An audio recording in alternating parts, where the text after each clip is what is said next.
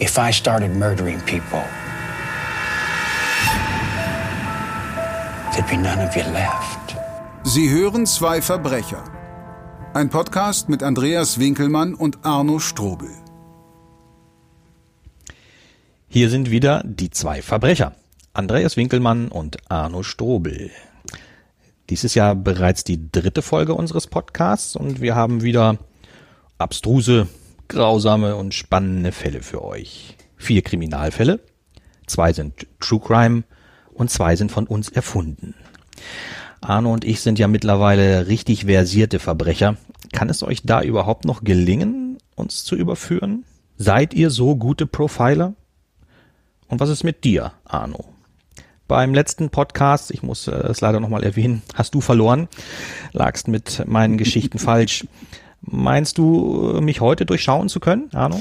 Ja, Andreas, ähm, du hast recht, ich lag falsch, aber ich muss gestehen, ich habe es ein bisschen drauf angelegt. Hätte ich da auch gewonnen, so bei der ersten Folge, dann hätte es 2-0 für mich gestanden, du wärst quasi schon von Anfang an chancenlos gewesen, was natürlich die Spannung auch für die Zuschauer ein wenig eingedämmt hätte. Also habe ich mir gedacht, komm, lass den lieben Andreas ein bisschen rankommen und äh, wir haben dann die neue Spannung jetzt mit einem Unentschieden 1 zu 1 und dann schauen wir mal, wer heute nach vorne brechen kann. Also du siehst, ich bin dir gegenüber sehr wohlgesonnen und ich lasse dich da nicht im Abseits stehen. Du hast mich also geschont. Ich fasse das jetzt einfach mal als Ausrede auf, Arno, ähm, weil das äh, für mich sonst anders nicht zu verarbeiten ist. Und ich bin mir äh, sehr sicher, äh, dass ich heute einen Punkt ergattern werde, denn ich habe Geschichten mitgebracht, die völlig unglaubwürdig sind, beide mal wieder. Und da wirst du dich schwer tun. Ich frage mich allerdings, ja. wann der Tag kommen wird, Arno, an dem wir beide auf ein und denselben Fall gestoßen sind bei unseren Recherchen und uns die gleiche Geschichte das erzählen. Ist ja witzig. Das ist ja wirklich witzig. Genau das habe ich mir gedacht, als ich jetzt recherchiert habe für den Truecrime-Fall. Ich habe wirklich darüber nachgedacht, es wäre ja wirklich ein Knaller, wenn wir beide ja. ankommen und haben ja. uns als Truecrime die beide Geschichte, die gleiche Geschichte ausgedacht. Dass der, wer weiß, vielleicht passiert es ja tatsächlich mal. Aber um nochmal ganz kurz äh, auf die Geschichte von eben zurückzukommen, auf die letzte Folge, äh, wo du mich ja gnadenlos geschlagen hast, Scherz beiseite, ähm, da muss ich dir echt das Kompliment machen. Du hast du dir äh, zwei Geschichten aus, beziehungsweise eine ausgesucht und eine ausgedacht, die äh, so abgedreht waren, dass ich wirklich keinen blassen Schimmer habe, welche von beiden jetzt einfach abgedreht war und welche vollkommen abgedreht erfunden ist. Und ja, es hat funktioniert. Du hast mich echt aufs Glatteis geführt. Und ja. ich kann nur hoffen, dass ich äh, da heute ein bisschen besseren, bisschen besseres Feeling habe für deine Geschichten. Aber ich lasse mich gerne überraschen. Ähm, Andreas, wenn ich das recht in Erinnerung habe, habe ich beim letzten Mal angefangen. Ja, genau. Ich würde vorschlagen, um das Ganze abwechslungsreich zu gestalten, dass du heute mit deinem ersten Fall beginnst, wenn du damit einverstanden bist. Ah ja, ganz unbedingt, Arno. Ich kann es ja kaum abwarten, dir meinen ersten Fall mehr oder weniger um die Ohren zu schlagen, äh, damit du dich damit befassen kannst. Also ich würde sehr gerne anfangen. Wollen wir gleich einsteigen? Ja, dann würde Wollen ich wir auch unsere sagen, Zuhörerinnen und Zuhörer nicht länger auf die Folter spannen. Die erste Geschichte, die ich Ohr. mitgebracht habe, trägt den Titel Der Spinnenmann. Es gibt unzählige Straßen, Wege und Pfade in dem weiträumigen Naturschutzgebiet der Lüneburger Heide. Und nicht wenige davon führen ins Nichts. Es ist ein unübersichtliches Gelände, in dem sich schon viele Wanderer, die sich dort nicht auskannten, verliefen. Im Frühjahr und Spätsommer steigt häufig Nebel auf, und dann verwandelt sich die Landschaft in eine bizarre Welt voller bedrohlicher Gestalten, die im hellen Tageslicht nichts weiter sind als alte Wacholder oder knorrige Kiefern. Es ranken sich viele Gruselgeschichten um die Lüneburger Heide, und nicht wenige haben einen wahren Kern. Daran musste Knut Kröger denken, als er am frühen Morgen des 7. Oktober 2008 sein Pferdefuhrwerk über einen sandigen Weg lenkte. Heute war für ihn Abschlusstag der Touristensaison und er überführte sowohl Wagen als auch Pferde nach Hannstedt, wo er sie den Winter über bei seinem Schwager auf dessen Bauernhof unterstellte, wie am Ende jeder Saison seit mehr als 20 Jahren. Knut Kröger war kein ängstlicher Mensch und er ließ sich nicht so schnell ins Boxhorn jagen, aber er war sich sicher, diese Gestalt gerade wirklich gesehen zu haben, trotz des Nebels. Sie hatte sich spinnenartig in Bodennähe fortbewegt. Dennoch hielt Knut Kröger sie für einen Menschen, auch wenn er noch nie gesehen hatte, dass ein Mensch sich so fortbewegen konnte. Tief an den Boden gepresst, auf allen Vieren, hastig und ruckartig. Kröger hatte stets ein Fernglas dabei. Er stoppte sein Fuhrwerk, hob es an die Augen und betrachtete die Stelle dort drüben genauer. Auf einer kleinen sandigen Anhöhe stand eine Gruppe alter Kiefern beisammen. Dort lag etwas am Boden, etwas Farbiges. Kröger richtete sich auf seinem Kutschbock auf, um noch besser sehen zu können. Beinahe schien es, als sei dieses farbige Etwas mit dem Boden verwachsen. Kröger rastete die Feststellbremse ein, die verhinderte, dass die Pferde mit der Kutsche durchgingen, dann stieg er ab und ging zu der Anhöhe hinüber. Es war ein Bein in einer roten Hose, was dort aus dem Boden ragte, ein nackter Fuß am Ende. Weiter oben der Hinterkopf eines Menschen mit langen blonden Haaren, die von der Feuchtigkeit und dem Sand verklebt waren. Kröger, 67 Jahre alt, erschrak auf eine Art, die alten, erfahrenen Menschen zu eigen war. Er erstarrte, sah genau hin, geriet aber nicht in Panik und widerstand dem Impuls, den Körper aus dem Sand zu ziehen. Da die Person mit dem Gesicht im Boden lag und sich nicht rührte, musste sie ohnehin längst tot sein. Kröger erschrak erst, als er ein Geräusch hörte. Irgendwo im Unterholz. Seine Pferde hörten es auch und schnaubten, trampelten sogar mit den Hufen. Für Kröger, der seinen Pferden mehr vertraute als jedem Menschen, ein glasklares Zeichen, hier zu verschwinden. Eilig kehrte er zu seinem Fuhrwerk zurück, löste die Bremse und fuhr davon. Er versuchte es gar nicht, mit seinem Handy die Polizei zu informieren, denn er befand sich in einem der weitläufigen Bereiche in der Heide, in denen es überhaupt keinen Empfang gab, nicht einmal einen einzigen Balken. Das holte Kröger aber sofort nach, als er Empfang hatte, und dann wartete er dort, wo die Olsener Straße den Langenbach querte, an der Schranke zum Waldweg, für die er einen Schlüssel hatte.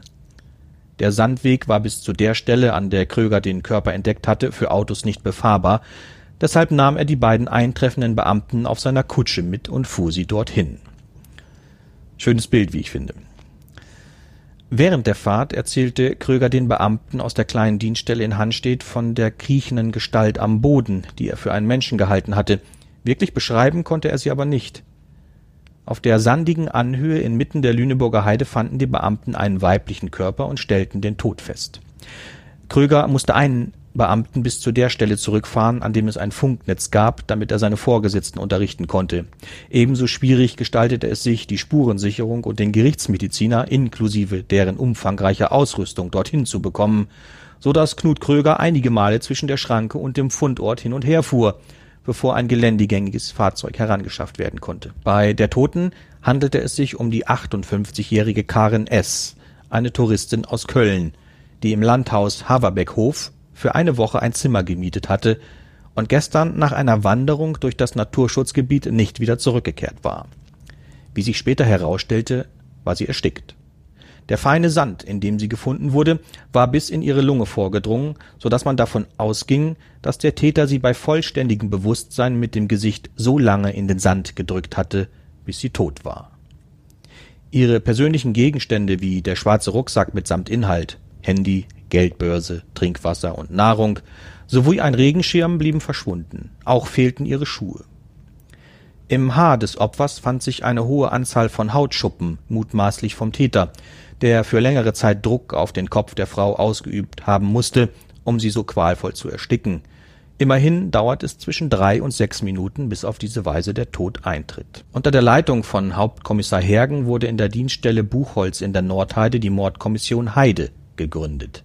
Die Fahndung nach dem Täter verlief zunächst jedoch erfolglos. Kommissar Hergen jedoch wurde auf einen Fall aufmerksam, der bereits drei Jahre zurücklag. Am 23.07.2005 war in einem vom Willseder Bach gespeisten Tümpel die Leiche eines Mannes von 78 Jahren gefunden worden, ebenfalls ein Tourist wie Karen S. Man ging damals davon aus, der alte Herr sei an dem ungewöhnlich heißen Sommertag zusammengebrochen, in den Tümpel gefallen und ertrunken.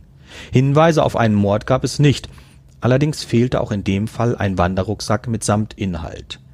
da zu dem Inhalt aber ebenfalls wohl auch Nahrung gehört hatte, war man davon ausgegangen, dass Wildschweine, die es in diesem Gebiet zuhauf gab, den Rucksack verschleppt hatten. Hatten die beiden Fälle etwas miteinander zu tun? Es gab keine Beweise dafür, aber Kommissar Hergen, der erst vor einem Jahr seinen Dienst im Präsidium in Buchholz angetreten hatte, ließen die Wagenverbindung keine Ruhe. Zumal nach den Presseberichten im Fall der ermordeten Karen S. einige Hinweise und Zeugenaussagen eingingen, die zu den Beobachtungen des Kutschfahrers Knut Kröger passten. Mehrere Personen wollten unabhängig voneinander an verschiedenen Orten eine sich merkwürdig kriechend fortbewegende Gestalt gesehen haben. Es fielen Aussagen wie spinnenartig oder wie eine Schlange oder wie ein kleines Kind, nur viel größer. Bei weiteren Ermittlungen fügten sich Puzzleteile hinzu, die auf den ersten Blick nicht als solche zu erkennen waren. Vom Sommer 2005 an bis jetzt waren 17 Anzeigen wegen Einbruchs und Einbruchsdiebstahl in verschiedenen Polizeidienststellen rund um die Kernzone der Lüneburger Heide eingegangen. Niemals war in ein Wohnhaus eingebrochen worden, immer nur in Schuppen, Garagen oder Stallgebäude. Oder aber es waren Kleidungsstücke direkt von der Wäscheleine verschwunden. In der Mehrzahl waren Lebensmittel gestohlen worden, wie Eier aus Hühnerställen oder zum Trocknen im Stall aufgehängte, selbst geräucherte Wurst und Schinken von Landwirten, welche diese regionalen Spezialitäten an Touristen verkauften. Des Weiteren zwei Schlafsäcke, verschiedene Wolldecken, Schuhe, ein Mantel und, besonders auffällig, eine Kettensäge der Marke Stiel mit einem Kanister Schmier- und Betriebsstoff. Für Kommissar Hergen ergab sich ein immer klareres Bild. Drei Wochen nach dem grausamen Mord an der Touristin Karen S. ließ er ein 20 Quadratkilometer großes Gebiet um den Auffindeort der Leiche durch eine Hundertschaft der Bereitschaftspolizei absuchen. Zum Einsatz kamen auch vier Personenspürhunde der Diensthundestaffel Hamburg, sogenannte Man-Trailer. Die groß angelegte Suche nach einer Person, die mutmaßlich im Wald leben musste, dauerte wegen der Unzugänglichkeit des Gebietes mehrere Tage an, brachte aber keinerlei Erfolg der Naturpark Lüneburger Heide war mit einer Fläche von mehr als 1000 Quadratkilometern viel zu groß, um ihn komplett abzusuchen. Selbst mit einem Hubschrauber mit Wärmebildkamera wäre es die Suche nach der Nadel im Heuhaufen gewesen. Und so blieb der Fall Karen S. unaufgeklärt. Bis zum 5.12. desselben Jahres. An dem Tag bemerkte ein Anwohner der Ortschaft Undelow, die inmitten der Lüneburger Heide liegt, in den späten Nachmittagsstunden, als es schon dämmerte, eine Gestalt in der Nähe einiger Brennholzstapel. Da dem Anwohner bereits mehrfach aufgefallen war, dass sich jemand an seinem Brennholz bediente, rief er die Person laut an, die daraufhin flüchtet. Der Anwohner verfolgte die Person ein Stück weit in den Wald hinein, gab dann aber auf und informierte die Polizei. Er hatte beobachtet, dass die Person sich immer wieder auf allen Vieren fortbewegt hatte, und die Presseberichte des Mordes an der Touristin Karen S. waren dem Anwohner noch gut im Gedächtnis. Auf eine solche Meldung hatte der Buchholzer Kommissar Hergen nur gewartet. Innerhalb weniger Stunden organisierte er den Einsatz eines Men-Trailers.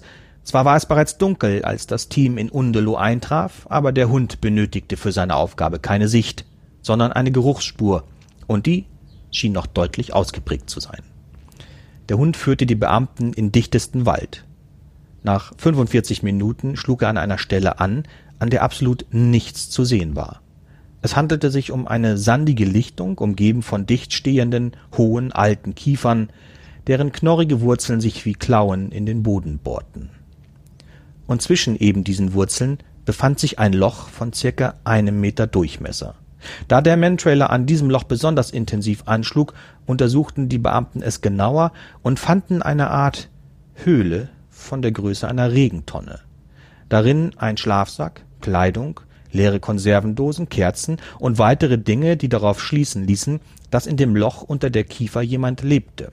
In einem weiteren, kleineren Loch entdeckten die Beamten den verschwundenen Rucksack von Karen S. sowie zwei weitere Rucksäcke, von denen einer dem Rentner gehörte, der 2005 in einem Tümpel ertrunken war zudem verschiedene Dinge, die Kommissar Hergen von den Einbrüchen und Diebstählen in der Gegend bekannt vorkamen, auch die Motorsäge.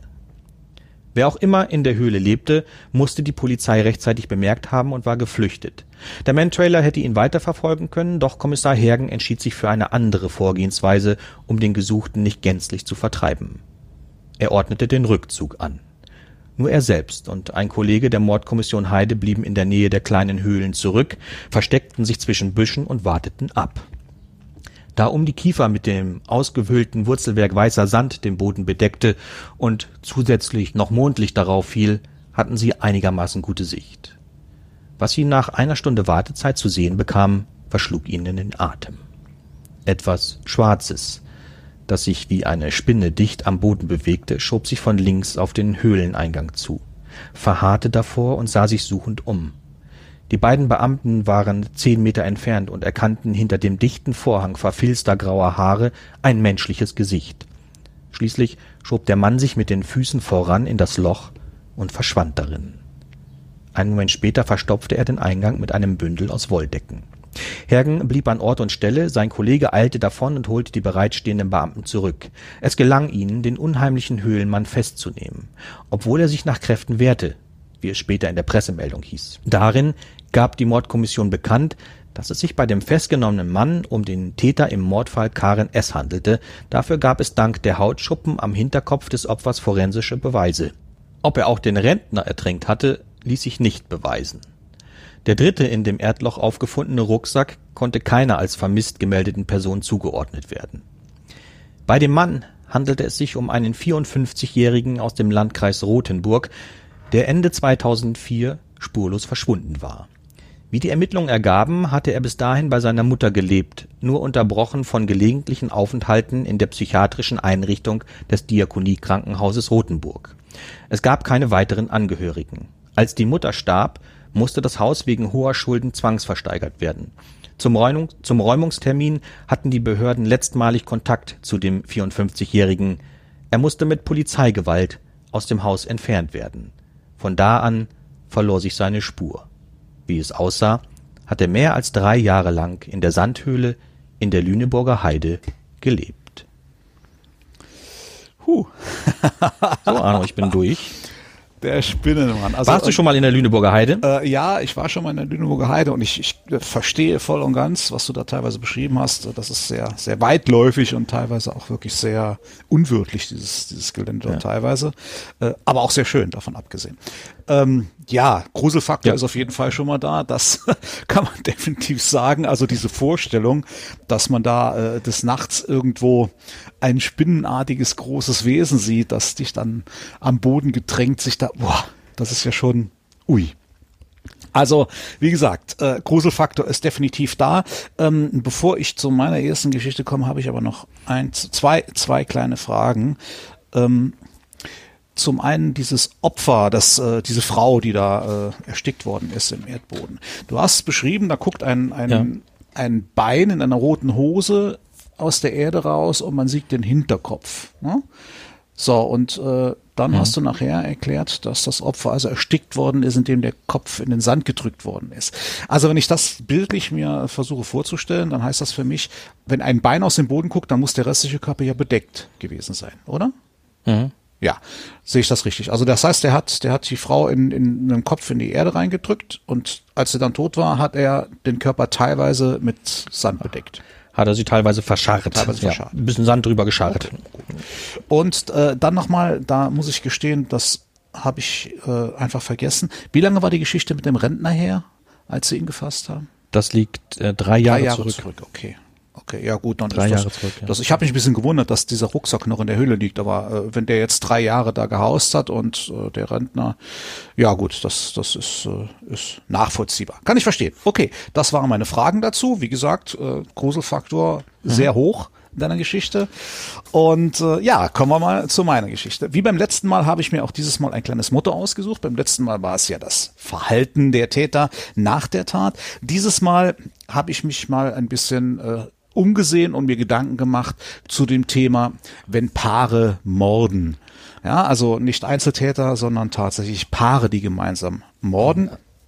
Und ich habe da was Schönes ja, gefunden und habe mir auch was Schönes ausgedacht. Und äh, ja, ich würde sagen, ich lege einfach mal los mit meiner ersten Geschichte und stelle mich dann nachher deinem Urteil. Ich bin sehr gespannt und lausche. Die erste Geschichte trägt den Titel kopflos. Im Sommer 1992 lernt der 26-jährige Juan Barbero La Torre in einer Bar in Annapolis im Bundesstaat Maryland die zehn Jahre ältere Christina Evans kennen. Zu diesem Zeitpunkt arbeitet Juan in einem Gemüsegroßmarkt und verdingt sich nebenher mit gelegentlichen Ladendiebstahlen und Drogengeschäften als Kleinkrimineller. Christina ist Lehrerin, hat aber ihre Anstellung in einer Highschool im 25 Meilen entfernten Baltimore wegen Diskrepanzen mit dem Schulleiter verloren und beschlossen, sich eine Auszeit zu nehmen, wie sie Juan erzählt. Dass sie sich in Wahrheit als Schulabbrecherin immer nur mit Gelegenheitsjobs über Wasser gehalten hat, soll er erst viel später erfahren. Es ist für Juan Liebe auf den ersten Blick und auch Christina zeigt sich von dem gut aussehenden spanischstämmigen jungen Mann sehr angetan.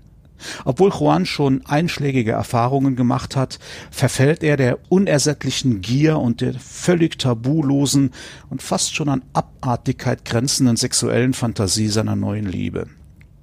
Schon nach wenigen Tagen bedrängt er Christina, zu ihm in seine Behausung in einem alten Fabrikgebäude in der Nähe des Hafens zu ziehen. Schon nach kurzer Zeit stellt sich Christina als extrem launisch heraus. Ohne ersichtlichen Grund feuert sie minutenlange Schimpfkanonaden auf Juan ab, um ihm im nächsten Moment zu versichern, wie sehr sie ihn doch liebt. Binnen Minuten wechselt sie zwischen Wutausbrüchen und schallendem Gelächter hin und her. Das Liebesspiel zwischen den beiden wird immer härter und Christina fordert immer ausgefallenere Dinge von ihm. Obwohl Juan ahnt, dass Christina starke psychische Probleme hat, denkt er keine Sekunde daran, sich von ihr zu trennen. Als sie Ende Oktober 1992 zum ersten Mal von Juan verlangt, einen jungen Mann zu besorgen, den sie für ihre speziellen Vorlieben benutzen kann, weigert er sich zuerst, doch mittlerweile ist er ihr sexuell völlig hörig. Und als sie damit droht, ihn zu verlassen, wenn er ihren Wunsch nicht erfüllt, willigt er schließlich ein. Er gabelt den 17-jährigen Obdachlosen Tyler Campbell nachts auf einem verlassenen Gelände auf und lockt ihn mit dem Versprechen auf warmes Essen, ein Bett und reichlich Alkohol in seine Wohnung, wo Christina schon auf die beiden wartet. Mit Alkohol gefügig gemacht, geht der Junge anfangs auf Christinas Wünsche ein, doch als die immer härter und absonderlicher werden, versucht er aus der Wohnung zu fliehen. Juan kann ihn überwältigen, er fesselt ihn und überlässt ihn Christina.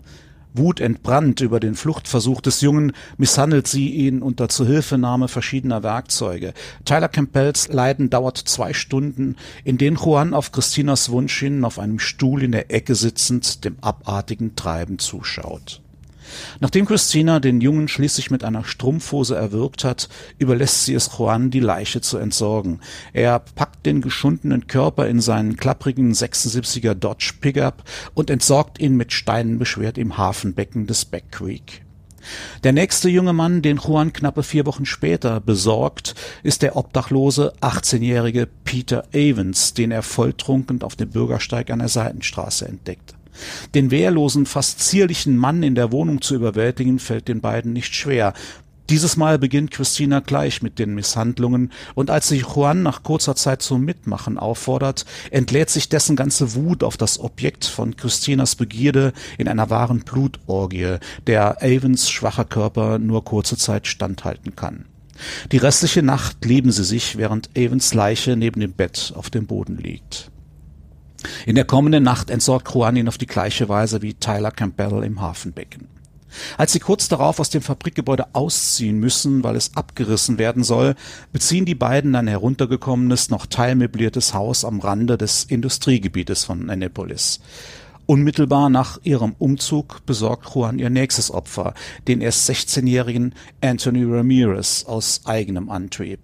Nachdem sie ihn gemeinsam misshandelt und getötet haben, schleift Christina den leblosen Körper mit Juans Hilfe über die Treppe in den Keller, trennt ihm dort mit einem Fleischermesser den Kopf ab und behält ihn im Haus, während Juan den Korpus an einer anderen, abgelegenen Stelle des Hafenbeckens verschwinden lässt.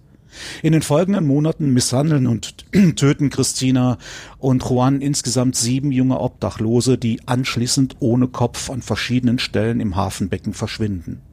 Mittlerweile findet das Liebesspiel zwischen ihnen ausschließlich entweder im Beisein der Leiche eines von ihnen gerade ermordeten jungen Mannes oder aber von einem der Köpfe statt, den Christina zu diesem Anlass aus der alten Gefriertruhe im Abstellraum hervornimmt.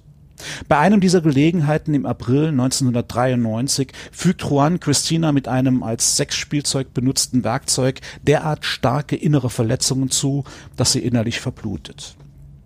Er entsorgt ihre Leiche wie alle anderen im Wasser und schließt sich mehrere Tage im Haus ein, bevor er sich auf die Suche nach einer Nachfolgerin macht. Eine potenzielle Kandidatin findet er in der 25-jährigen Lissy Nelson, die er in einer Bar am Hafen anspricht. Er nimmt sie mit nach Hause, versagt aber vollkommen im Bett. Der Gedanke an ein normales Liebesspiel, zudem noch mit einer anderen Frau als Christina, erregt ihn nicht mehr. Noch immer in der Hoffnung, in Lissy Christinas Nachfolgerin gefunden zu haben, gesteht er ihr zum Teil seine Neigungen. Als er sich wegen seines Versagens verächtlich äußert, schlägt er sie. In der plötzlichen Erkenntnis der Gefahr, in der sie sich befindet, kann sie ihn davon überzeugen, auf seine Wünsche eingehen zu wollen, wenn er ihr nur ein wenig Zeit lässt. Juan glaubt ihr. Als sie kurz darauf das Haus verlässt, geht sie auf direktem Weg zur Polizei. Juan wird festgenommen und man entdeckt in der Gefriertruhe in der Abstellkammer die Köpfe von acht Opfern. Juan gesteht, alle Taten gemeinsam mit Christina begangen zu haben und wird zu dreimal lebenslanger Haft verurteilt. Im Juli 1998 wird er im Baltimore City Gefängnis von einem Mithäftling mit einem Schraubenzieher erstochen. So, lieber Andreas, das war kopflos meine erste Geschichte für dich. Um Gottes Willen. Danke für, für, für dieses sehr eindrückliche äh, Kopfkino, das ich jetzt äh, von dir habe, Arno, ähm, bezüglich dessen, was die beiden da miteinander im Bett getan haben, während das Opfer, das tote Opfer wohlgemerkt, mhm. das bedauernswert mhm. tote Opfer zuschauen musste. Kann ich nachvollziehen. Das äh, ist so absolut krank. Ja, hm. das ist es in ja, der Tat. Das ist absolut. Aber du hast trotzdem nicht davor zurückgescheut, mir und all unseren Zuhörerinnen und Zuhörern diese Geschichte zu erzählen, damit wir alle das gleiche Kopfbild haben. Aber darum geht's ja bei unserem Podcast. Eben. Eben. Eben. Ja. Und du weißt vor allen Dingen auch selbst, lieber Andreas, äh, von den Recherchen her, dass das Leben halt oft die grausamsten Geschichten schreibt. Äh, meist viel grausamer, als wir sie uns ausdenken können. Ja, unbedingt. unbedingt. Ja, ähm, hast du denn noch, gibt es noch irgendwelche Unklarheiten oder? Das ist eine krasse Geschichte, zu der ich keine Frage habe. Okay weil ich mir jetzt schon ein Urteil dazu gebildet habe, ob sie wahr oder nicht ja, wahr ist. Oder, ähm, wunderbar. Ich muss das dann später nur noch mit deiner zweiten Geschichte abgleichen. Ja. Wenn ich mir da ähnlich sicher bin wie bei dieser, wird es schwierig. Aber das warten wir einfach mal ab. Genau. Okay. Freue dich bloß nicht zu früh, lieber Arne. Nein, nein, nein, nein, nein. Ich freue irgendwie ganz im Gegenteil. Ich, ja. ich bin, oder ich drücke es anders aus. Ich bin in freudige Erwartung. Na, das hoffe ich doch nicht. Ähm, magst du meine zweite Geschichte hören? Sehr, sehr gerne, sehr gerne. Ich habe mir nämlich im Gegensatz zu dir bisher noch kein Urteil gebildet, ob deine erste Geschichte wahr ist oder nicht. Da warte ich, bis ich die zweite gehört habe. Aber dann. Ja. ja. Okay. Dann ähm, will ich dich nicht länger auf die Folter spannen und dir meine zweite Geschichte erzählen, die da den Titel trägt Der Mörder, der ein Retter sein wollte. Herbert M. wurde am 18. April 1947 geboren. Ausgerechnet an diesem Tag der eine so große Bedeutung hatte in der Geschichte Kaliforniens. So war Herbert von Geburt an gebrandmarkt, war auserkoren, und sein Leben sollte voller Anstrengung und Grausamkeit sein. Doch erst einmal genoss Herbert es in vollen Zügen. Dabei hatte er es zu Hause nicht leicht. Zwar wurde er nicht misshandelt oder dergleichen, aber sein Vater, ein Veteran des Zweiten Weltkriegs, erzog ihn äußerst streng. Da durfte man sich nicht viel erlauben, diese strenge Erziehung hatte aber auch ihr Gutes. Herbert passte in der Schule auf, um gute Noten nach Hause zu bringen, und so wurde er zu einem wirklich ordentlichen Schüler, der zudem noch beliebt war. Er war ein gut aussehender, umgänglicher, charmanter Junge. In seinem Jahrgang war er derjenige, dem die Lehrer die besten Zukunftsaussichten bestätigten. Aber da war ja noch diese Last, die er mit sich herumtrug. Diese furchtbare, furchtbare Last. Ein ganzes Land, vielleicht die ganze Welt retten zu müssen. In den schönen Jahren seiner Kindheit konnte Herbert diese Gedanken noch verdrängen, Aber als er in die Pubertät kam, wurden sie lauter und greller und entwickelten zudem eine eigene Stimme, mit der sie zu ihm sprachen.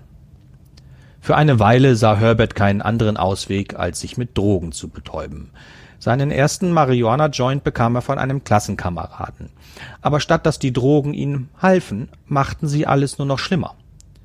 Die Stimmen wurden lauter und lauter, und er wurde sich seiner besonderen Stellung immer mehr bewusst. Um ihn herum lebten die Menschen Kaliforniens ihr buntes, unbeschwertes Leben, und nur er konnte das Verderben sehen, auf das sie geradewegs zurasten. Das belastete ihn so sehr, dass er die Prüfungen am College nicht mehr schaffte. Er schmiss das Studium und meldete sich bei der Armee, aber dort blieb seine psychische Verfassung nicht lange unentdeckt. Nach der Grundausbildung war man froh, ihn mit einer kleinen Abfindung loszuwerden. Und auch mit den Mädchen wollte es nicht klappen, dabei versuchte er wirklich alles, verkleidete sich als Hippie mit langem Haar und Perlenkette, kein Mädchen sprang darauf an. Also versuchte er es als Manager in Anzug und Krawatte, doch auch das funktionierte nicht. Und als er ganz offensiv den Mädchen auf Partys oder auf offener Straße Heiratsanträge machte, zeigten sie ihm nur einen Vogel oder lachten ihn aus. Warum das so war, erkannte Herbert erst spät, aber dann war es ihm sehr klar, er musste schwul sein. Warum hat er daran nicht vorher gedacht? Mit dieser Erkenntnis versuchte er es in der schwulen Szene von San Francisco, aber auch dort wollte man von ihm nichts wissen. Er, der Retter Kaliforniens, wurde einsamer und einsamer. Wenn sie doch nur wüssten. Aber er konnte ja mit niemandem darüber sprechen, auch nicht in den psychiatrischen Kliniken, in die er sich immer wieder selbst einwies, wenn es ihm besonders schlecht ging.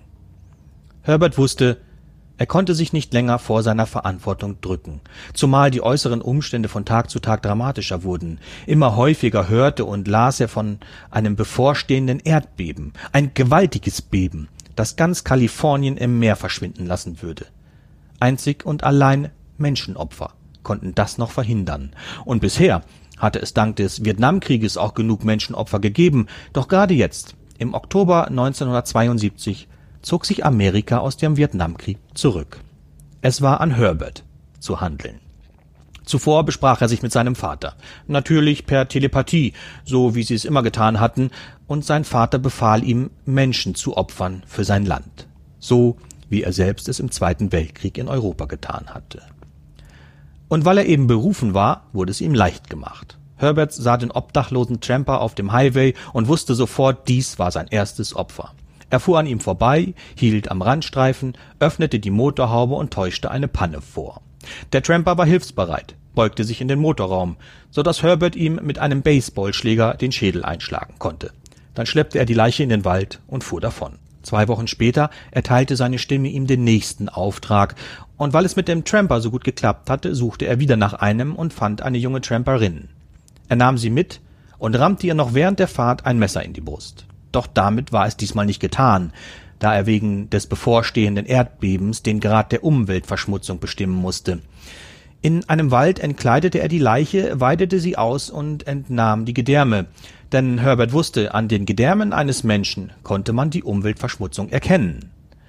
Da es im Wald ein wenig zu dunkel war für eine genaue Bestimmung, suchte er sich eine Baumgruppe, die im Lichteinfall der Sonne stand, und hängte die Gedärme dort auf, spannte sie von Ast zu Ast, bis sie durchscheinend waren und er die Rückstände der Umweltverschmutzung darin erkennen konnte.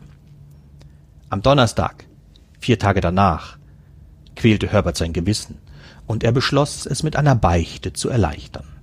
In einer katholischen Kirche in der Nähe von Santa Cruz erzählte er dem Pfarrer alles, wirklich alles, auch dass die Stimme seines strengen Vaters ihm seine Taten befohlen hatte.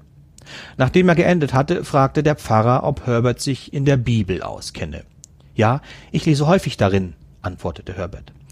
Dann kennst du ja die zehn Gebote, mein Sohn. Darin heißt es, dass man Mutter und Vater ehren soll und ihnen unbedingt Gehorsam leisten muss, sagte der Pfarrer und erklärte, dass er selbst sich dieser großen Sache als nächstes Opfer zur Verfügung stellen wolle. Herbert ließ sich nicht lange bitten. Er trat, schlug und stach auf den Pfarrer ein und ließ ihn verblutend im Beistuhl zurück. Im Januar 1973 fuhr er dann in einen Außenbezirk von Santa Cruz, in dem der Klassenkamerad lebte, der ihm damals den ersten Joint verkauft hatte. Irgendwie hatte Herbert das Gefühl, dieser Joint sei an seinem verkorksten Leben schuld. Er klingelte an dem Haus, Doch dort lebte mittlerweile ein anderer Dealer mit seiner Familie. Die Frau verriet Herbert, dass sein ehemaliger Schulfreund nur ein paar Häuser weitergezogen war. Dann drängte sie sich ihm als nächstes Opfer auf, so dass Herbert gar nicht anders konnte, als sie und ihre zwei Kinder zu erschießen. Danach ging er hinüber zu seinem ehemaligen Schulfreund und stellte ihn wegen des Joints zur Rede. Weil der aber keine gute Antwort wusste, schoss Herbert auf ihn und verletzte ihn schwer. Der Mann kroch zur Badezimmertür und schrie seiner Frau zu, die gerade duschte, nicht herauszukommen. Herbert verpasste ihm eine weitere Kugel, damit er endlich Ruhe gab. Dann erschoss er auch die duschende Frau. Herbert wartete einen Monat ab und beobachtete die Umwelt. Er hoffte, die Opfer würden ausreichen, konnte sich aber nicht darauf verlassen und so unternahm er lange Wanderungen durch die Wälder, um nach Anzeichen zu suchen. Wie es der Zufall wollte, traf Herbert bei einer seiner Wanderungen in einem Waldstück auf vier Jugendliche, die dort kampierten. Es ärgerte ihn, als er sah, dass sie ihren Müll einfach in der Natur entsorgten, und so gab er sich als Forstaufseher aus und stellte die Jugendlichen zur Rede, forderte sie auf, den Wald sofort zu verlassen und mit dem Frevel aufzuhören. Doch die vier Jugendlichen ließen sich von ihm nicht beeindrucken und vertrieben Herbert mit einem Gewehr. Noch lange hörte er ihr höhnisches Lachen, als er durch den Wald zu seinem Wagen lief. Gedemütigt fuhr Herbert nach Hause. Die Nacht verbrachte er schlaflos. Sein Vater setzte ihm zu, nannte ihn einen Versager. Er durfte das nicht so stehen lassen, beschloss Herbert, also fuhr er gleich am nächsten Tag frühmorgens wieder zu dem Wald, fand die Teenager an derselben Stelle schlafend vor, erbeutete ihr Gewehr und erschoss alle vier. Herbert konnte geradezu spüren, wie die Natur aufatmete. Doch es reichte nicht reichte noch immer nicht. Unruhig und rastlos fuhr Herbert mit seinem Wagen durch die Gegend, immer auf der Suche nach neuen Anzeichen für ein bevorstehendes Erdbeben. Nur ein paar Tage, nachdem er die Teenager erschossen hatte, sah Herbert in einem ruhigen Wohngebiet einen älteren Mann, der vor seinem Haus den Rasen mähte.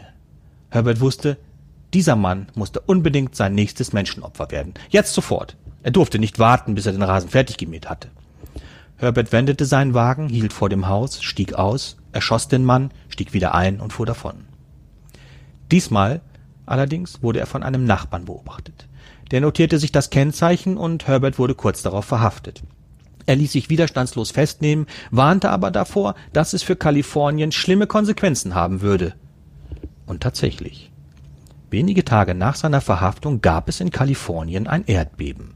Zwar versank das Land nicht komplett im Meer, aber Herbert wertete dies als Zeichen, dass er recht hatte, dass er allein durch sein Wirken in den letzten Monaten das Land vor dem Schlimmsten bewahrt hatte. Nur er hatte das gekonnt. Denn Herberts Geburtstag fiel auf den Jahrestag des großen Bebens von 1906 in San Francisco.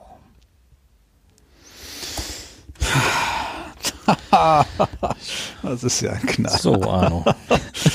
Uiuiuiui. Ja, du, du machst es mir in der Tat äh, nicht leicht, stelle ich gerade fest. Herbert. Das ist ja echt ein Hammer. Also ähm, sehr, sehr irre Geschichte in, in jeglicher Beziehung. Äh, toll. Also, wenn du sie dir ausgedacht hast, Respekt. äh, wenn du sie gefunden hast, irgendwo, wenn es das tatsächlich, das tatsächlich gegeben hat, äh, nicht Respekt, aber wow. Das ist ja unglaublich. Ähm, allein diese Geschichte hier, die Gedärme, die auf, die er aufgehängt hat, um dabei die Umwelt, den Grad der Umweltverschmutzung zu erkennen, das ist ja unfassbar.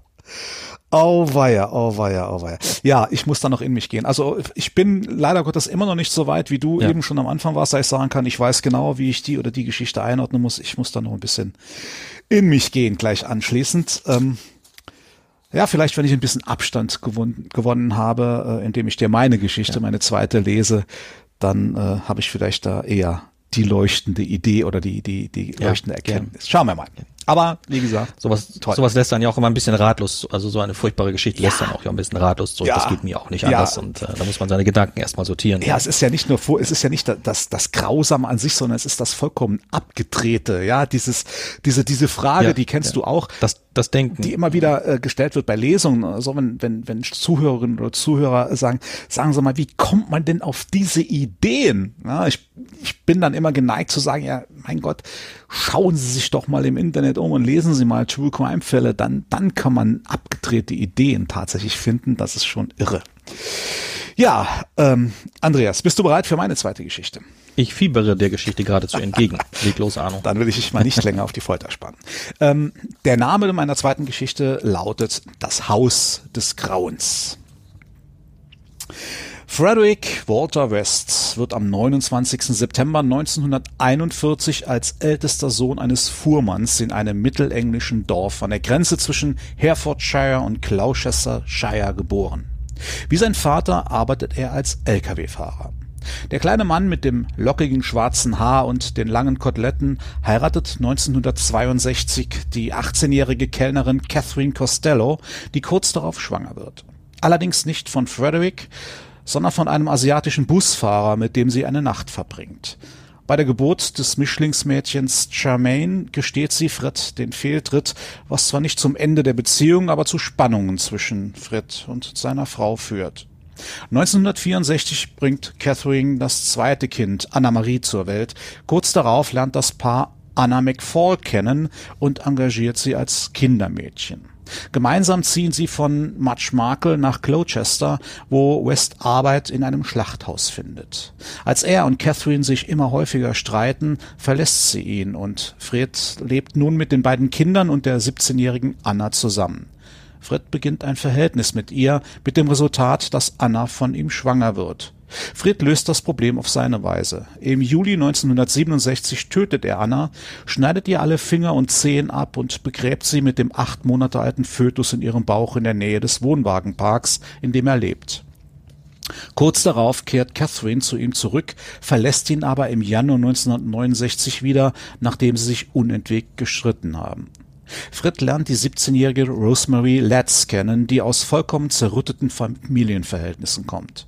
Die Mutter leidet an schwerer Depression, der Vater ist schizophren und misshandelt seine Frau und seine Kinder.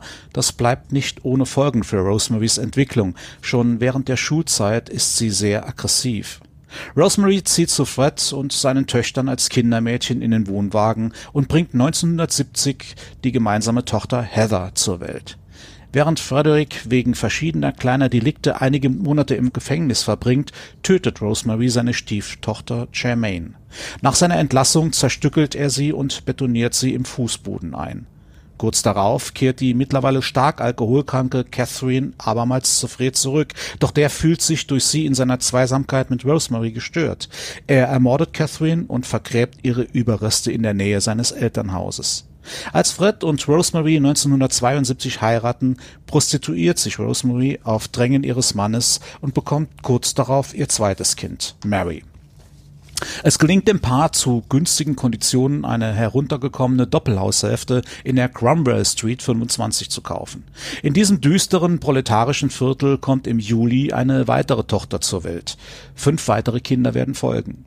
Ende 1972 zieht die 17-jährige Carolyn Owens mit Zustimmung ihrer Eltern als Kindermädchen in das Haus in der Cromwell Street, doch schon bald fühlt sie sich unwohl in dem Haushalt, weil Fred und Rosemary immer wieder anzügliche Bemerkungen machen. Schon nach wenigen Tagen beschließt sie, das Dienstverhältnis wieder zu kündigen. Als sie am 6. Dezember 1972 gegen 23 Uhr von einem 20 Kilometer entfernten Pub per Anhalter nach Hause fahren will, hält ein grauer Ford vor ihr, in dem Frederick und Rosemary West sitzen. Sie bieten ihr an, sie nach Hause zu fahren. Trotz ihrer Bedenken akzeptiert Caroline das Angebot, doch als sie auf der hinteren Sitzbank Platz genommen hat, setzt sich Rosemary neben sie und beginnt Carolines Kleid zu öffnen, ihre Brüste zu streicheln und mit der Hand zwischen ihren Schenkeln zu reiben. Als sie zu schreien anfängt, hält Fred an, beugt sich über den Sitz nach hinten und schlägt sie so lange, bis sie bewusstlos ist. Sie fesseln das Mädchen und umwickeln ihren Kopf mit einem breiten Klebeband. Zu Hause angekommen, ziehen sie Caroline nackt aus, legen sie auf ein Bett und misshandeln und vergewaltigen sie.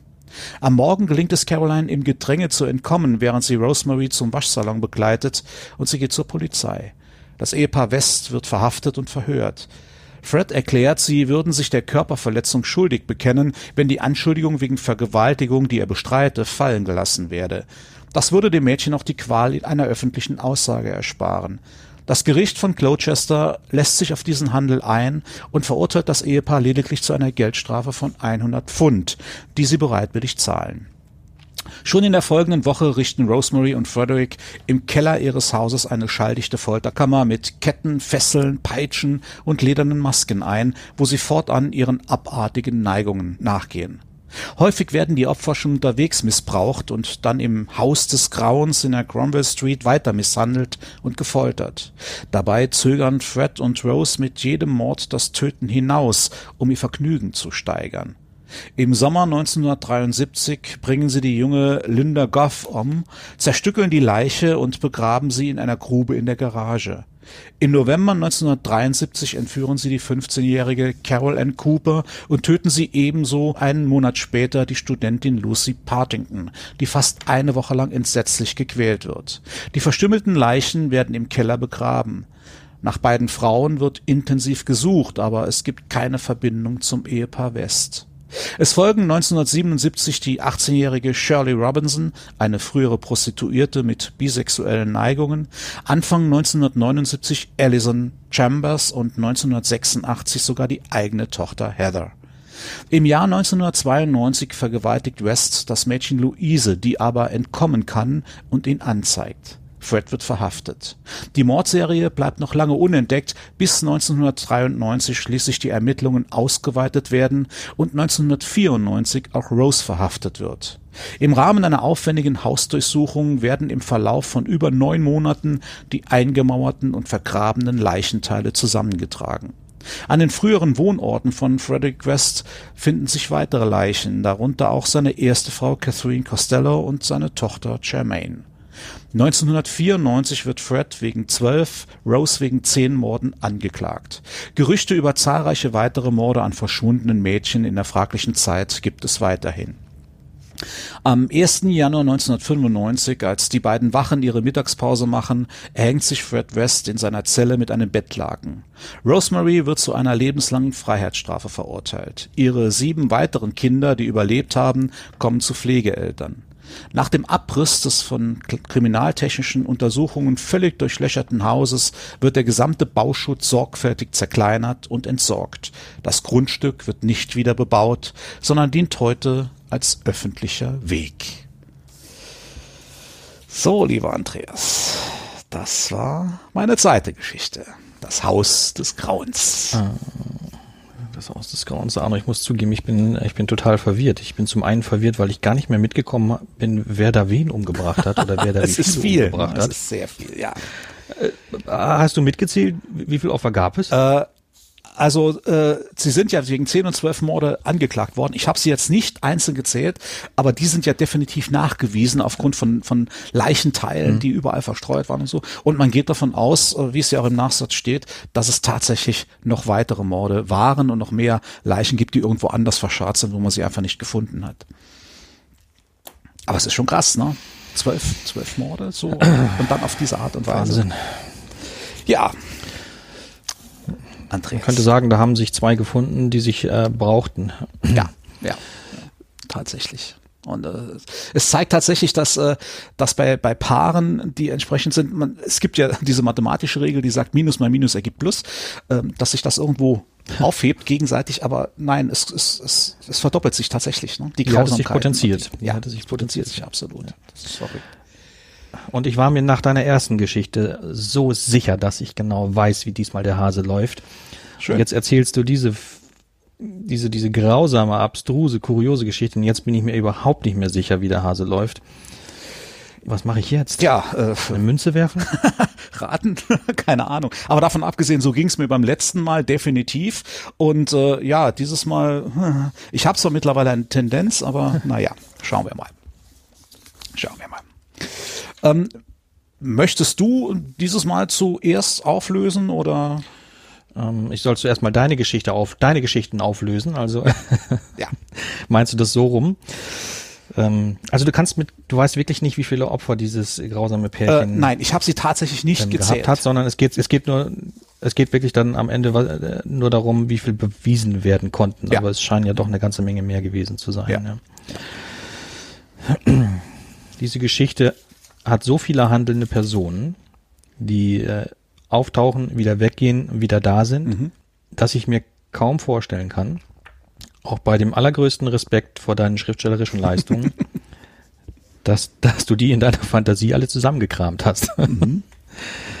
ähm, so dass ich aus diesem Grund schon beinahe tippen würde, dass die Geschichte wahr ist. Allerdings ähm, bin ich mir bei deiner ersten Geschichte, die hieß noch, wie Kopflos. Hieß die noch, Arno? Kannst du den Titel noch mal eben Kopflos war das. Kopflos, ja. genau, Kopflos. Das ist ein bisschen gemein, aber ich gebe das trotzdem mal zu. Ich bin mir unterschwellig sicher, dass ich von dieser Geschichte schon mal gehört habe. Aber man hat ja auch schon von so vielen Geschichten gehört. Ähm, die kann sich dann auch anders zugetragen haben. Ähm, du weißt ja auch, äh, Andreas, aufgrund äh, der Bücher, die man schreibt, du kannst keine Geschichte mehr komplett neu erfinden. Ja, irgendetwas Ähnliches oder auch auch nur annähernd Ähnliches gibt es irgendwo schon immer und es taucht immer ja, irgendjemand ja. auf, der sagt, oh, habe ich so ähnlich schon mal gehört oder gelesen. Also von daher. Hm. Die Christina, die Frau aus deinem ersten Fall, kopflos. Ja. Ähm, die war nie wirklich Lehrerin? Nein. Sondern die hat die Schule abgebrochen ja, ja. und hat nur behauptet, dass sie Lehrerin ja, genau, war. Genau, hm? ja. Hat sich immer mit Gelegenheitsjobs über Wasser gehalten. Kannst du mir mal im Einzelnen schildern, wie sich dieser abartige Sex zugetragen hat? Zwischen den beiden? Ähm, ich war, ich war halt, Nein, das war ein Spaß, das möchte ich. ich wollte gerade sagen, ich war äh, Gott sei Dank nicht dabei. ja. Mhm. Ah, also ich, äh, ich muss dich jetzt einfach mal bitten, ähm, mir noch ein bisschen Zeit ja. zu gewähren. Ich, ich, ich weiß okay. es jetzt, ich bin okay, total ähm, äh, verwirrt. Ähm, magst du vielleicht noch Fragen zu meinen Fällen stellen oder, äh, Fragen, oder soll ich ja, erst gut. meine Fälle auflösen? Ich hatte, mir, ich hatte mir hier zwei, drei Notizen gemacht und Fragen habe ich äh, zu dem zweiten ja. Fall eigentlich keine, weil ich habe mir verschiedenes notiert, was für mich irgendwie so, wie gesagt, Menschenopfer um Erdbeben zu vermeiden, äh, Gedärm aufhängen, um da die Umweltverschmutzung zu erkennen. Ein Joint, der im verkorksten Lebensschutz. Das sind so, das sind so kleine Dinge, die ich mir aufgeschrieben habe, wo ich gesagt habe, und da, da muss ich quasi die, oder da möchte ich die gleiche Formulierung benutzen, die du gerade eben benutzt hast.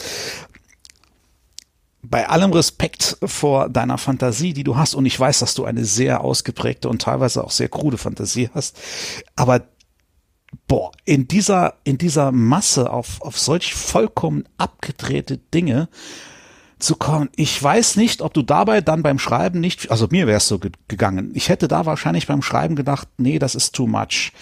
Ähm, da kommt man mir, kommt der Andreas mir wahrscheinlich auf die Schliche, weil das einfach übertrieben ist. Und ich glaube, du, wir ticken beim Schreiben und bei, bei unseren Geschichten ganz ähnlich. Und deswegen bin ich fast geneigt, diese zweite Geschichte für wahrzunehmen, zum Zumal in dieser ersten Geschichte, also das, das erschließt sich mir nicht ganz. Ja klar, äh, psychisch, kranke Menschen äh, handeln nicht logisch. Mich, mir erschließt, mir erschließt sich nicht, warum der sich spinnenartig fortbewebt hat.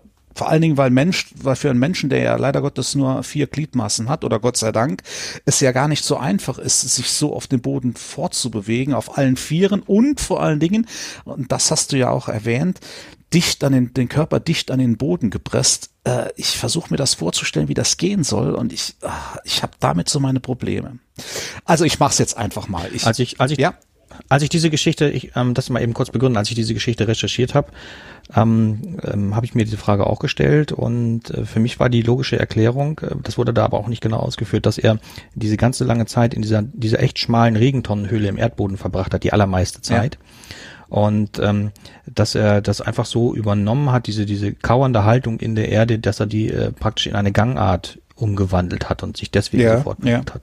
Das war äh, mal die Begründung, die ich mir selbst dafür gesucht habe. Ja, ich weiß nicht, ich weiß nicht. Also hm, hm, hm, hm ich mach das einfach mal. Ich auf die Gefahr hin, dass ich auf meine auf, auf Arno sei du mutig. Ich traue mich noch nicht. Arno sei du mal mutig. Ja, auf die Gefahr hin, dass ich auf eine auf eine furchtbare Aufgabe zusteuere, die ich ja dann irgendwann erfüllen werden müsste. Eventuell tippe ich jetzt einfach mal, dass du die erste Geschichte, den Spinnenmann dir ausgedacht hast und dass diese vollkommen durchgeknallte zweite Geschichte, eben weil sie so unfassbar durchgeknallt ist, tatsächlich wahr ist. Ich leg mich da jetzt einfach mal fest. So. Okay wollen wir es noch ein bisschen spannend machen und ich lege mich erst bei dir fest, bevor wir es auflösen, oder soll okay. ich dir schon sagen, ob du richtig Okay, ja, oder falsch? ja, ja, machen wir mal. Ich, ähm, ich lasse mich äh, ganz auf deine Argumentation ein, Arno. Und damit, ähm, daran sieht man auch mal wieder, wie gut das bei uns beiden und mit uns beiden funktioniert. Äh, und wir uns beim nächsten Mal sicherlich was noch Besseres einfallen lassen müssen, weil wir uns von Podcast zu Podcast immer besser kennenlernen. Ja, das, das immer schwieriger ist, wird, ja. um uns hinters Licht zu führen. Und bei mir ist es genau nämlich dieser Punkt. Ich kann mir nicht vorstellen, dass du diese vielen handelnden Personen und Opfer, dass du die alle, ähm, dass du die alle ausgedacht hast und zusammengebracht hast. Ohne überhaupt irgendeinen forensischen, faktischen Punkt zu haben, ist es das reine Bauchgefühl aus diesem Grund heraus, ähm, das mich dazu verleitet zu sagen, dass das Haus des Grauens eine wahre Geschichte sein muss. Mhm. Rosemary und wie hieß er noch? Fred, Frederick. Paul? Nee, Fred, ja. Fred, Fred und Rosemary. Ja, es ist eine ganz, ganz knappe Entscheidung. Ich tue mich wirklich schwer, weil ich mir ganz am Anfang schon so sicher war, dass ich die Kopflosgeschichte schon mal irgendwo gehört habe. Aber okay, ich lege mich fest. Das Haus des Grauens ist eine True Crime Geschichte. So unglaublich und grausam Okay. Dass es nur eine True Crime Geschichte sein kann. Und kopflos hast du dir wunderbar ausgedacht. Und jetzt bin ich gespannt. Ich bin richtig Gut. angespannt. Gut, lieber Andreas. Dann, äh, ich drück's mal so aus. Ich drücke es mal so aus. Es gibt für mich persönlich jetzt, oder ne, es gibt für uns, aber aus meiner Sicht, es gibt jetzt zwei Möglichkeiten. Entweder du gehst jetzt mit zwei zu eins in Führung oder, wenn ich auch richtig gelegen habe, wir bleiben beim Unentschieden. Also du liegst definitiv richtig mit deiner. Das Haus des Grauens ist, äh, ist, ist tatsächlich sein, ja. True Crime, ja. Ist tatsächlich. Äh, ja, das ist das ist einfach so so furchtbar, äh, unfassbar, unfassbar. Diese hohe Anzahl an Opfer und diese Schlagzahl ja. an, an Morden und das ist. Ja, man steht wieder völlig kopf und ratlos da. Ähm, was mhm. zu deiner ersten Geschichte passt. Okay, ich löse es auch auf. Arno, es ja. bleibt weiterhin äh, wirklich spannend, denn auch du liegst dieses Mal richtig und heimst damit einen Punkt ein. Jau. Das heißt, es steht jetzt bei uns beiden 2 zu 2. Ja, das finde ich doch mal klasse. Also, es handelt sich um, um Herbert William Mullen, der von 1972 bis 73 in Kalifornien eben diese Morde begangen hat und ähm, eben auch die Gedärme zum, zur besseren Ansicht in Bäume aufgehängt hat, damit er die gerade Umweltverschmutzung feststellen kann. Es ist kann. unfassbar. Es ist immer wieder unfassbar. Gerade bei, ne, du, du kennst es ja, bei der Recherche zu äh, True Crime Geschichten, was man dort alles liest, das ist wirklich unglaublich. Das Problem ist natürlich immer, ich überlege mir jedes Mal bei der Recherche, wenn ich dann so die ein oder andere Geschichte entdecke, äh, auf den ersten ein, zwei äh, Ergebnisseiten, jetzt zum Beispiel bei einer Suche, dann denke ich natürlich immer dran, Mensch, der Kollege Winkelmann, der macht doch genau das Gleiche. Ja, der, der, der sucht doch auch nach Fällen, nach True Crime Fällen. Und der wird doch mit Sicherheit eine oder etliche dieser Fälle, die, in die ich so reinlese, auch gelesen haben. Also Versteht? Das, ich denke, es geht dir wahrscheinlich ähnlich, dass ich mir ja. denke, okay, ich ja. kann mir im Grunde genommen raussuchen, was ich möchte. Die Gefahr ist natürlich sehr, sehr groß, dass Andreas die gleiche Geschichte auch schon mal gelesen hat. Ne? Und wie gesagt, wir haben es anfangs ja schon gesagt, der Knaller wäre natürlich, wenn wir uns beide für die gleiche True Crime Story entscheiden. Äh, das wäre ein Witz. wird früher oder später passieren. Ja, wahrscheinlich schon. Ja, damit haben wir jetzt eine, eine Pattsituation mit 2 zu 2. Ähm, und wir haben ja bis, bis, zur, äh, bis zur Auflösung ähm, der unserer Challenges ähm, nur noch einen Podcast vor uns, ja. nämlich Nummer 4 und danach wird ja entschieden. Richtig das, es kann passieren, dass wir nächstes, nächstes Mal beide wieder so auseinandergehen, dass wir beide richtig liegen oder beide verkehrt liegen und dann kriegt niemand einen Punkt oder jeder einen Punkt und dann haben wir immer noch eine Pattsituation. Ja, ja. Das ist dann, ähm, das war von uns nicht so gedacht, aber das kann passieren. Ähm, ja, was passiert dann, Arno, wenn wir, wenn wir keinen klaren Gewinner haben. Naja gut, es gibt hier nur, es gibt hier nur zwei Wer Möglichkeiten. macht dann die Challenge? No, es gibt zwei Möglichkeiten, äh, oder nee, es gibt drei Möglichkeiten. Erste Möglichkeit wäre, man macht, man hängt noch einen Podcast dran mit einem eine Stichwahl quasi so, so, so zu sehen, wobei wir dann natürlich Gefahr ja. laufen würden, dass wir wieder unentschieden rausgehen. Von daher empfinde ich das als als eine nicht gute Lösung. Ich denke, wir sollten es wirklich den Cut nach den ersten vier Folgen machen. Definitiv. Die zweite Möglichkeit ist, dass keiner von uns, ähm, weil es unterschiedlich steht, keiner von uns eine Aufgabe erfüllen muss, was ich natürlich für die Zuhörerinnen und Zuhörer oh. und auch letztendlich für uns beide irgendwo so ein bisschen langweilig finden würde. Und deswegen würde ich zur dritten Möglichkeit tendieren, nämlich, dass wir dann beide eine Aufgabe erfüllen müssen. Was hältst du davon? Oh, da bin ich, da bin ich äh, voll bei dir, Arno. Das hört sich nach richtig viel Spaß an. Mhm. Äh, ich würde sogar, ich würde sogar fast, äh, mich dazu hinreißen lassen zu sagen, wir müssen beide an derselben Aufgabe arbeiten. Entweder wir äh, arbeiten zusammen daran, um ein Problem zu lösen oder eine Situation durchzustehen, die uns bis ins Mark erschüttert und ängstigt. Ja. Oder aber wir ähm, machen ein Battle draus, dass wir gegeneinander an, an solchen Dingen arbeiten und die durchstehen müssen. Ja, das würde ich nochmal offen lassen, aber das hört sich nach echt viel Spaß an, ja. Ja, ja Ja, also dann äh, würde ich sagen, dann, dann peilen wir das doch mal so an und vielleicht lassen wir sogar die, die Zuhörerinnen und Zuhörer auch darüber entscheiden, im Fall eines Unentschieden, dass wir beide ran müssen, ob wir tatsächlich miteinander oder gegeneinander äh, diese Aufgabe lösen, müssen wir mal sehen, wie, wie das am besten angeht. Aber äh, wir sind ja auch schon ein bisschen weiter, jetzt mal ungeachtet dieser Situation, dass wir äh, beide die gleiche Punktzahl haben. Ähm, es gibt ja, es gibt ja Stichworte, hm? unter denen ab jetzt auf der Website dann unter drei verschiedenen Headlines quasi kann man jetzt die Aufgabe aussuchen, können Zuhörerinnen und Zuhörer die Aufgabe aussuchen und abstimmen, die der oder die Verlierer lösen müssen. Und äh, vielleicht erklärst du, Andreas, was es damit genau auf sich hat, wie das Ganze funktioniert. Genau, die drei Optionen. Für euch, liebe Zuhörerinnen und Zuhörer, ihr sollt ja darüber entscheiden, was der Arne und ich durchstehen müssen, welche Aufgaben wir zu erfüllen haben. Und da haben wir uns ein ganz äh, besonderes Bonbon ausgedacht und haben einfach nur Headlines für euch drei Stück zur Auswahl. Die eine heißt Tief im Wald, die andere heißt Das Spukhaus und die dritte und letzte heißt Der Schwarze See.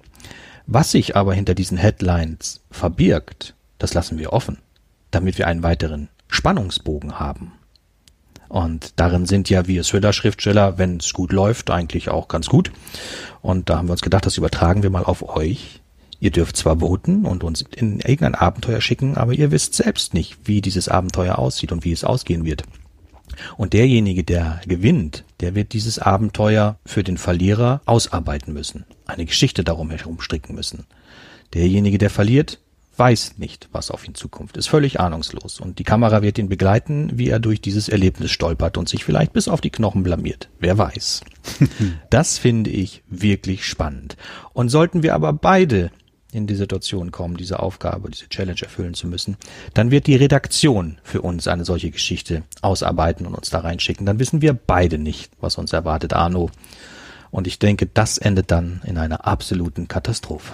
Gott bewahre, Gott bewahre, so, so gern ich auch sowohl mit als auch gegen dich antreten würde bei der Aufgabe. Ich, mag, ich mag mir gar nicht ausmalen, welch, wie die Aufgabe aussehen könnte, wenn der liebe Herr Middendorf sich die ausdenkt. Äh, ich weiß nicht. Also bei dem Gedanke wird mir dann doch ein wenig schummrig. Ganz ehrlich. Aber lassen wir uns überraschen. Noch ist es nicht so weit. Wir haben noch eine Folge vor uns. Ähm, die kommt dann auch schon in zwei Wochen. Und wie gesagt, ihr könnt ab jetzt auf der Website zweiverbrecher.de darüber abstimmen, welche dieser drei Aufgaben, welche dieser Headlines von drei Aufgaben dann der Verlierer oder die Verlierer anschließend bewältigen müssen. Ja, lieber Andreas, ich glaube, damit ist alles gesagt. Die Geschichten sind vorgetragen, die Entscheidung ist gefallen. Ich finde es toll, dass es äh, unentschieden bleibt, weil jetzt ist es für die letzte ja, Folge ja. natürlich extrem spannend, was wird da passieren. Ja, und wir beide sind quasi gezwungen, uns jetzt so richtig ins Zeugs zu legen, um den jeweils anderen hinters Licht zu führen. Wie ihr ja wisst, könnt ihr darüber mitentscheiden, welche Strafe Arno oder mir auferlegt wird am Ende dieser Staffel. Und äh, dazu möchte ich euch nochmal ermutigen. Stimmt einfach mit ab und richtet über uns. Die Abstimmung findet auf www.2verbrecher.de statt. Und wenn ihr möchtet, könnt ihr gleichzeitig noch an unserem Gewinnspiel teilnehmen. Unter allen, die abstimmen und am Gewinnspiel teilnehmen wollen, verlosen wir ein Zwei-Verbrecher-Buchpaket. Also ein Buch von mir, eines von Arno und beide natürlich handsigniert. Aber zusätzlich noch eine Nintendo Switch mit dem zweiten Teil des Spiels Deadly Premonition. Bei diesem Spiel ist es ähnlich wie in unserem Podcast. Man fragt sich dauernd, was ist real, was ist erfunden, wer will mich hier hinters Licht führen? Und wir zwei Verbrecher, also Arno und ich, wir sind schon sehr gespannt, wie euch dieses Spiel und unsere Gewinnspielidee gefällt. Denn irgendwie ist unser Podcast ja auch ein Spiel. Oh man, ich muss sagen, das wird jetzt sogar für mich richtig spannend auf den letzten Metern. Ne? Toll, macht mir riesen Spaß, Arno, mit ja. dir diesen das Podcast machen zu können. Macht's in der Tat. Äh, wird irgendwie immer besser. Lass uns noch eine Weile weitermachen, oder? Das werden wir auf jeden Fall. Also es macht wirklich riesengroßen Spaß und ich ja. denke mir nach dieser ersten Staffel wird es definitiv noch viele, viele weiteren geben. Die Ideen werden uns nicht ausgehen, die Lust mit Sicherheit auch nicht. Und äh, ja, freuen wir uns beide auf in zwei Wochen, wenn wir wieder versuchen, uns gegenseitig in das Licht zu führen. Und bis dahin von meiner Seite erstmal macht's gut, viel Spaß, auch beim Abstimmen. Ciao, ciao. Und auch von meiner Seite. Alles Gute, bleibt gesund und gruselt euch ordentlich, wenn ihr unseren Podcast vielleicht abends im Bett allein im Dunkeln hört. Bis dann. Sie hörten den Podcast Zwei Verbrecher.